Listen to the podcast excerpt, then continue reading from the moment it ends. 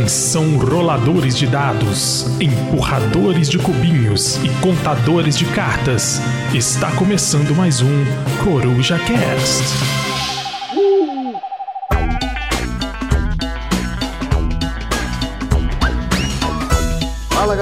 Aqui quem fala é o Pedrão e está começando mais um Coruja Shorts, onde vamos falar de O Bom do Videogame, um jogo novinho que tá aí chegando já já para vocês. E como é um jogo novo, decidimos aí tentar um novo formato e depois você comenta aí se você gostou deste novo formato do Coruja Shorts ou não. Mas vamos ao que interessa falar de jogo de tabuleiro e se é jogo de tabuleiro tá aqui é porque é jogo bom mesmo. Então vamos lá. O Bom do Videogame é um jogo nacional com financiamento coletivo iniciado no dia 12 de maio de 2023. Ele vem com o selo da editora Calamity Games, nossa quase vizinha aqui de Belo Hills. Criado por André Negrão e pelo Patrick Matheus, essa dupla dinâmica aí que já trabalham há um bom tempo aí com a criação de board games. O André criou aí o Duelo de Dados, Anjos e Dragões e o Mix Clay. Já o Patrick tem em seu currículo Masmorra, Dungeons of Arcadia, Gnomópolis, Masmorra de Dados e o queridíssimo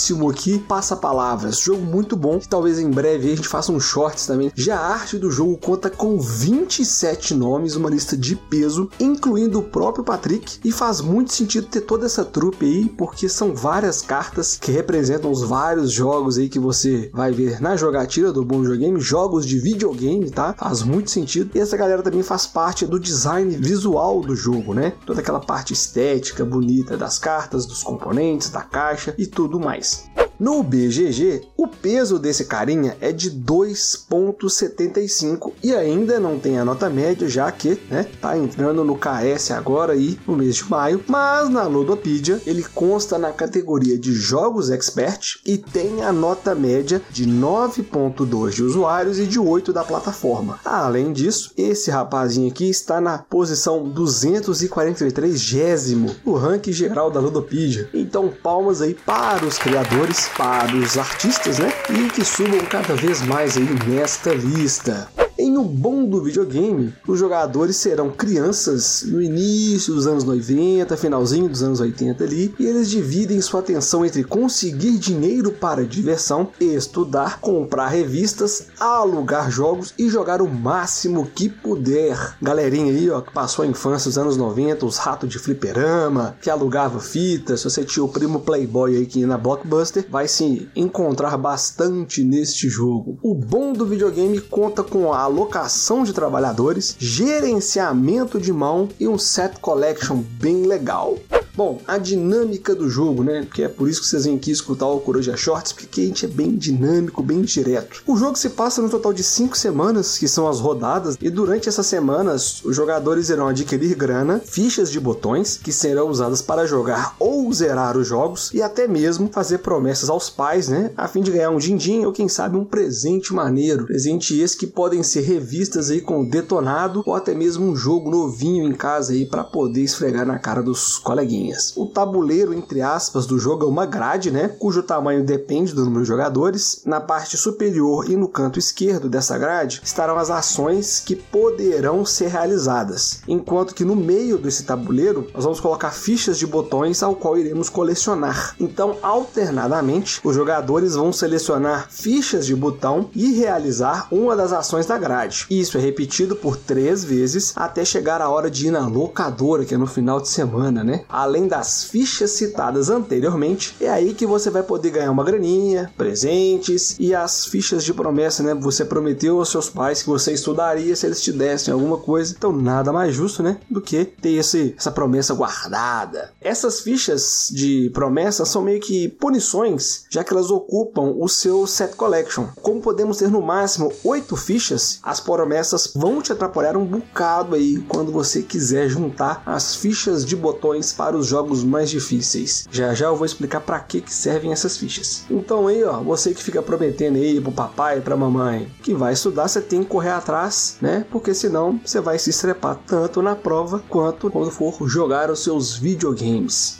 Depois de né, passar a semana aí, de segunda a sexta, como diria aquela música do Jonathan da nova geração, né? Sobrar sábado e domingo para jogar videogame na locadora. Nós temos a hora favorita da galera que nós vamos lá, né? Sexta-feira, alugar para entregar só na segunda, três dias, só de diversão. Como eu disse, nós vamos na locadora. Aqui na prima humilde da Blockbuster, você tem duas opções: jogar um jogo ou zerar um jogo. Dependendo do estado aí, o termo zerar, eu não sei se é muito comum, né? Mas zerar o jogo é finalizá-lo, dar um fim, acabá-lo, né? Conquistar o final, matar o último chefão. Então, dependendo de qual estado você for, região do Brasil, comenta aí qual é o termo que vocês usam aí para zerar ou finalizar um jogo. E é nessa parte aqui da locadora que temos o famoso bloco, aquele para deixar seu coleguinha com raiva, talhar o sangue do seu oponente, onde um jogador pode impedir outro de se divertir com aquele videogame que ele queria. Afinal de contas, se o jogo está alugado, ele está disponível, porque nesta fase nós vamos usar nossos trabalhadorzinhos para alugar jogos. Então, se já estiver ocupado, ninguém consegue usar a não ser você. Mas lembre-se que você precisa ter dinheiro para alugar jogo, ok? Os jogos, digamos, comuns são mais baratos e os jogos lançamentos eles são mais caros para poderem jogar. Então você tem que administrar bem seu dinheirinho aí. Às vezes que você quer ser o primeiro a jogar um Ronaldinho Soccer 98. A bomba! Que aqui nós temos o Aleixo Soccer, né? Uma grandíssima e bela referência ao melhor jogador da seleção brasileira dos videogames. Então você tem que pensar, joga o lançamento ou espera um cadinho, joga um jogo mais básico. E falando em referência, tem belíssimas referências aqui nas cartas de jogos. Eu como um ex-rato de fliperama, achei sensacional. Como eu disse anteriormente, belíssima arte aí, o pessoal tá de parabéns. Para jogar ou zerar um jogo, basta você verificar as combinações necessárias para essa tarefa, que nada mais é do que a combinação das fichas de botão que você pegou lá atrás. Então, seja uma sequência numérica, fichas da mesma cor, ou até um combo aí, ó. Fábio, coloca aí o Ultra Combo do Killer Instinct, por gentileza. Ultra Combo!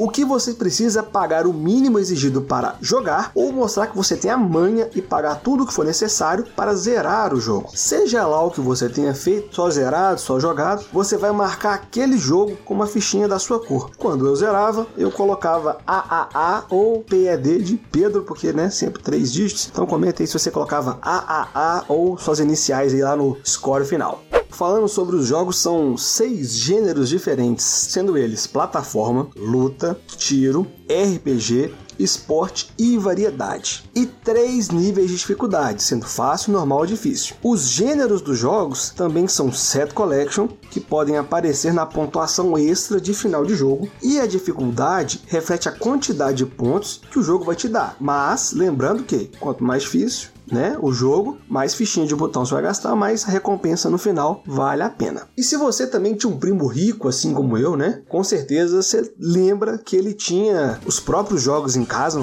e várias revistas com dicas, detonados, essas coisas, né? E aqui no bom do videogame não é diferente, não. Você pode usar as revistas para facilitar na hora de zerar um jogo e os presentes que você ganha pode ser um jogo novinho que ainda nem saiu na locadora ou até mesmo uma revista para te ajudar aquele joguinho que está passando aperto e o importante importante é se divertir. Mas mesmo que você tenha um 8 e 1 com Ronaldinho Soccer, Top Gear, Mega Man, Sunset Riders, para mostrar que tu é bom mesmo, você tem que deixar sua marca de zerado nos jogos. Só jogar não vale de nada, você tem que zerar, deixar lá para ganhar os pontinhos e mostrar que você é foda. Então, após 5 semanas, a galerinha se reúne e vê quem tem mais pontos. E esta pessoa será consagrada como o bom do videogame. Quem aí já fez filinha no The King of Fighters aí no fliperama. Comenta aí também qual que era o seu time favorito. O meu time era Terry, Shingo e o Kim. Então comenta aí qual que era o seu time no The King of Fighters, não importa o ano, beleza?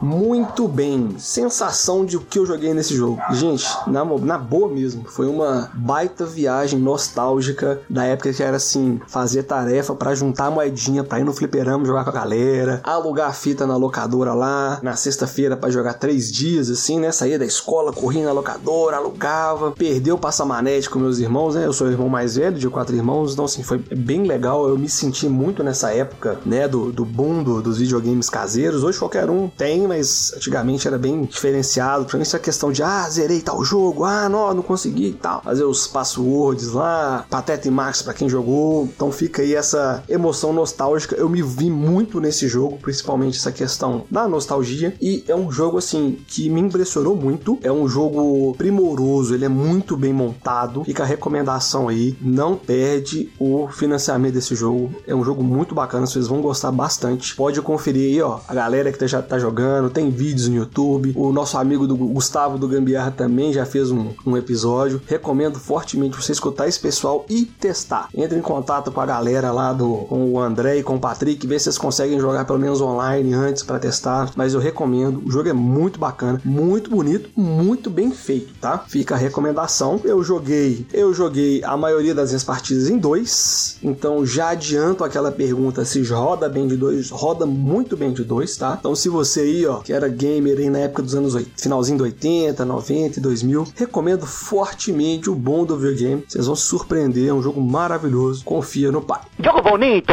Jogos parecidos. Olha, foi muito difícil. O mais próximo que eu achei sim dessa questão de pegar tile, fazer um collection, um set collection ali, foi o Quadrópolis. Essa questão de como é que funciona, essa, você pegar o tile ali e fazer a função e tal. O mais próximo. E set collection, né? A coleção de componentes aí, porque eu tô usando termo em inglês, eu não sei porquê, gente, vocês me desculpam, tá? Você vê em vários outros jogos, mas a, a forma como o mundo do videogame foi montado, eu achei bem único, assim. Já tem gente se autoconvidando para vir aqui em casa jogar depois que eu mandei uns dados sobre o jogo. É um reto frente a frente. Respondendo às perguntas clichê do hobby. O jogo é demorado? Não. A primeira partida demorou um pouquinho. Eu cronometrei, deu uma hora e meia. Que é a primeira partida, e toda hora você dá uma lida no manual, você volta nisso, volta naquilo. Já a segunda partida e as outras foram entre 45 e 50 minutos. É muito rápido. Rapidinho você pega. É, é muito gostosinho jogar, você nem vê o tempo passando.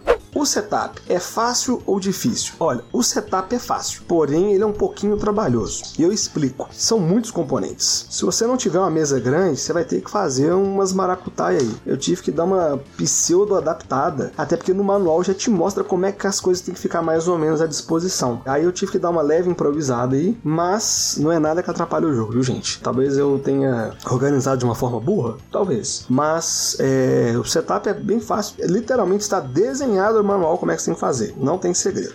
Dá para jogar com quem não é do hobby? Dá. Ele é um jogo que eu considero ele de um médio leve. Tem alocação de trabalhadores, set collection, uma coisa bem tranquila de se fazer. Explicou bem explicadinho, galera vai curtir. Joguei com duas pessoas de fora do hobby, foi bem legal, então recomendo aí. Tempo extra! Características técnicas. Rejogabilidade. Eu considero a rejogabilidade do bom do joguinho bem alta. Dá para jogar muito antes de esgotar o jogo, antes de cansar escalabilidade. Com mais pessoas, aumenta o AP, aumenta também a questão dos componentes na mesa, mas continua rodando redondinho, tá? Pode parecer meio burra a forma que eu falei, mas é isso mesmo. Para cinco jogadores fica um pouquinho diferente o tabuleiro, mas tem tudo aqui né, no manual. A sorte. A sorte do jogo é baixa, porque seria sobre as fichas de botões, né, que vão aparecer ou que você pode pegar no saquinho fechado, mas dá para mitigar, porque tem a ação de você trocar ficha, tem como você em determinado momento pegar tiles na trilha de empolgação, é uma trilhazinha com outras fichas abertas que você pode pegar quando você atinge algumas coisas específicas. Então, a sorte é bem baixa mesmo, pode confiar.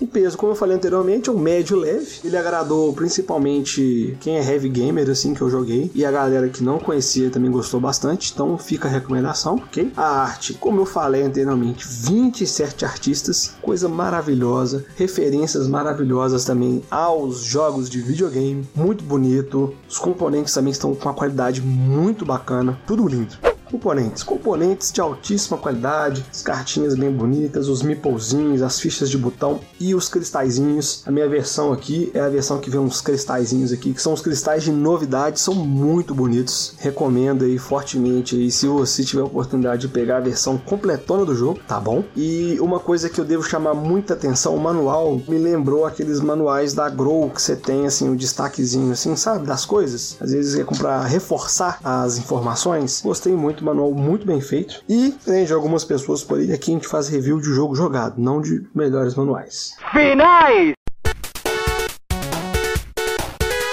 Este foi o Coruja Shore sobre o bom do videogame. Nós vamos deixar na descrição o link para o Catarse aí do financiamento do jogo. Se você tiver interesse, dá uma conferida, vai ter bastante material lá. Tem o selo Pedrão aí de, de qualidade. Here comes a new challenger! Olá, ouvinte, aqui é o Fábio, passando diretamente da terra da edição para poder ressaltar um ponto bem importante, e especialmente para você que está ouvindo aqui no dia do lançamento desse episódio, dia 12 de maio de 2023, que também é o primeiro dia da campanha de financiamento coletivo. O negócio é que a Calamity tá fazendo uma coisa inovadora e super legal, especialmente para quem, assim como eu, é ansioso, que é a campanha Apoiou Recebeu. Funciona assim: quando você entra na página do Catarse e faz o seu apoio, em poucos dias o seu jogo já será embalado e enviado para você com aquele prazinho de compra em loja. E o seu apoio lá na página do Catarse vai te dar direito a receber todo o conteúdo extra que for desbloqueado durante a campanha após o seu término. Então, se você é daquelas pessoas que diz eu não gosto de financiamento coletivo porque eu sou ansioso demais, não aguento esperar o negócio chegar, pode ficar tranquilo que você já vai poder se divertir muito com o bom do videogame até o seu conteúdo extra, seu precioso conteúdo extra ficar pronto, beleza? E se você gostou desse novo formato, comenta aí também. Se você preferiu o formato de duplinha, comenta também, porque é importante a gente saber a opinião de todos. E se você gosta do nosso trabalho, né, apoia a gente. Pode ser pelo Catarse, catarse.me arroba ou também dando um sub lá na Twitch, twitch.tv barra. Pedrão, não tenho dinheiro, como é que eu faço? Muito simples, siga a gente nas redes sociais, o arroba LostTokenBG ou entre no nosso grupo também do WhatsApp para trocar ideia com a gente, beleza? Eu fico por aqui, um abraço e até a próxima. Valeu!